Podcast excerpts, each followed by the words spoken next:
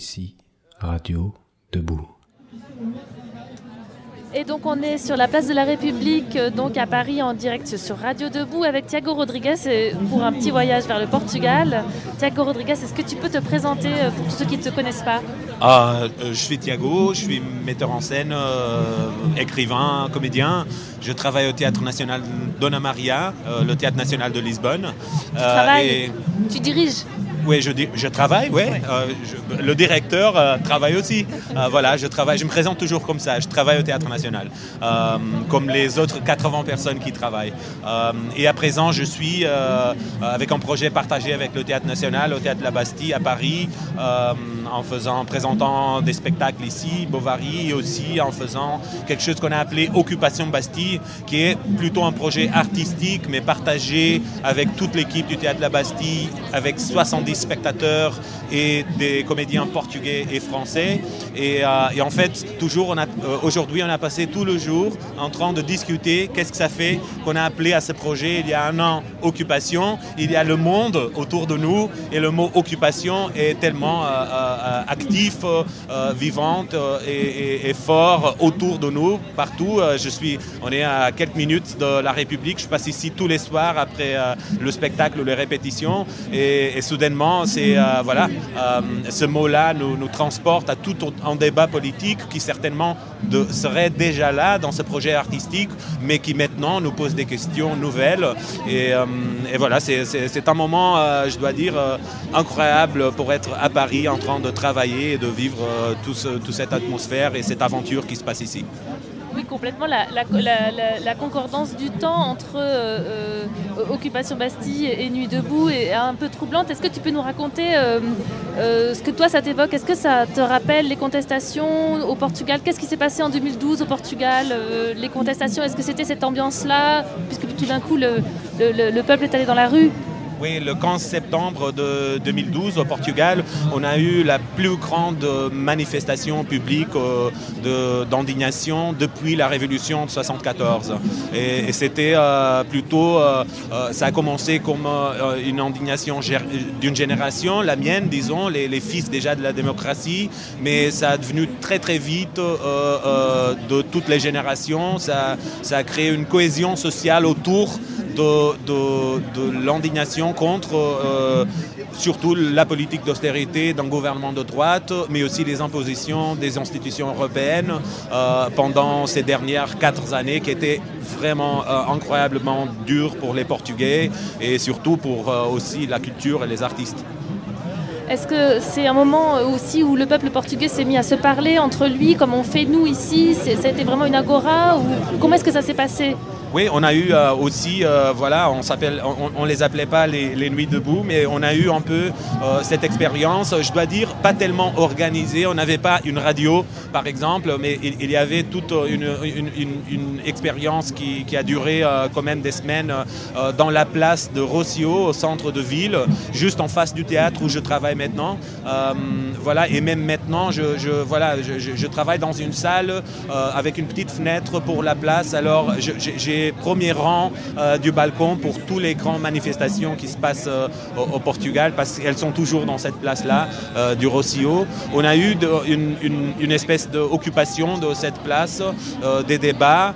Euh, et, voilà, je pense que euh, même si l'indignation euh, publique dans la rue n'est pas dans le caractère fondamental du peuple portugais, parce a vécu quand même 48 ans de fascisme, de dictature de droite, la, plus longue dictature de droite dans l'Europe dans le XXe siècle, alors c'est aussi encore une société qui a du mal à s'indigner. Et là, par exemple, cet exemple d'ici de la République, c'est quelque chose qui donne à parler beaucoup au Portugal. Euh, ça résonne beaucoup au Portugal, même si maintenant c'est un moment de quand même beaucoup d'espoir parce que depuis euh, cinq mois, on a un gouvernement de gauche avec euh, un soutien dans l'Assemblée République de toute la gauche. Ça, c'est nouveau depuis plus de quatre décades de démocratie au Portugal que le, bloc qui est un peu front-gauche, disons, en rassemblement de plusieurs gauches, et les communistes et les socialistes se mettent d'accord sur un gouvernement. Et ça donne beaucoup d'espoir, même si la situation est encore très difficile. Alors, à, présent, il y a beaucoup de choses qui se passent, des lois qui commencent à passer. Il y a un discours public dans le gouvernement contre l'austérité européenne et ça veut dire beaucoup, beaucoup, beaucoup. Et ça, c'était déjà le cas euh, en 2012, il y a 4 ans, euh, au moment des, indignations portugaises. C'est un mouvement qui a duré longtemps, qui a, débouché sur un mouvement politique qui a changé les choses, qui a aidé à faire changer les choses Je pense que c'est un mouvement en 2012 qui a fait bouger euh, la pensée des politiciens, des partis, et qui a obligé quelques partis, surtout évidemment la gauche et plutôt les socialistes, à repenser leurs convictions idéologiques, à abandonner une façade de socialisme qui est plutôt néolibéral et, les socialistes, surtout à Portugal, ils ont euh, euh, tourné à gauche, ils ont tourné euh, vers les gens qui ont quand même dans les socialistes une pensée idéologique et qui prend des, décisions idéologiques.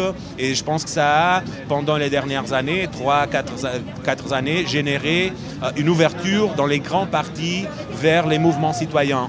Je ne peux pas dire, parce que je ne suis pas analyste politique, je ne peux pas dire si ça a épaiser un peu les mouvements citoyens, euh, si ça les a annulés ou pas. Mais euh, alors je ne peux pas dire que si historiquement c'est un bon symptôme que ça s'est passé. Mais ce que je reçois, c'est que les partis ont vraiment repensé, surtout la gauche, repensé complètement leur rapport avec les électeurs, la, démocratie, le peuple. Et ça, ça a donné euh, origine à ce que je pense que c'était la change, le changement, pas seulement de euh, direction de vote des Portugais dans les dernières élections, mais la façon dont les partis ont compris ce vote-là. Euh, ce qui est très important, parce que ce n'est pas juste le vote, il faut après euh, demander aux politiciens, aux, élus, de comprendre euh, constitutionnellement, démocratiquement, le sens de vote. Et donc là, ça fait quatre mois maintenant qu'il y a le, nouveau gouvernement de gauche? Ça fait, c'était fin octobre, mi-octobre, alors c'est à peu près six mois. Six mois. Et, et, tu sens ça, tu sens quand même une inflexion qui va dans, dans le, le bon sens, le sens de l'espoir, on pourrait dire il y a beaucoup à faire, je pense. Euh, il ne faut pas euh, euh, rester silencieux, il ne faut, pas se taire encore et applaudir seulement. Mais bien sûr, il y a déjà des politiques fiscaux, financières, économiques qui sont vers les pauvres, ceux qui ont besoin de plus de soutien et de, de taxer, disons, les grandes richesses. Alors c'est une inversion totale vers les dernières décades de néolibéralisme sauvage au Il y a un discours très fort vers la culture. Euh, par exemple, le Théâtre National, où je travaille, a eu son, son budget augmenté pour la première fois en une décade. Alors ça veut, ça veut dire beaucoup, mais c'est encore euh, euh, plutôt un chemin qu'on peut comprendre comme symbolique. On manque encore plus profondément des décisions, des actions, des lois qui vont vers le bon chemin. Et, le, si on revient sur, euh, sur la question euh, justement de ce que tu fais avec euh, Occupation Bastille, mais d'une manière générale, le théâtre, ça permet comment et comment l'art il trouve sa place là dans ces mouvements de contestation et comment est-ce qu'on peut articuler une chose avec l'autre? Alors Occupation Bastille, c'est révolutionnaire le théâtre?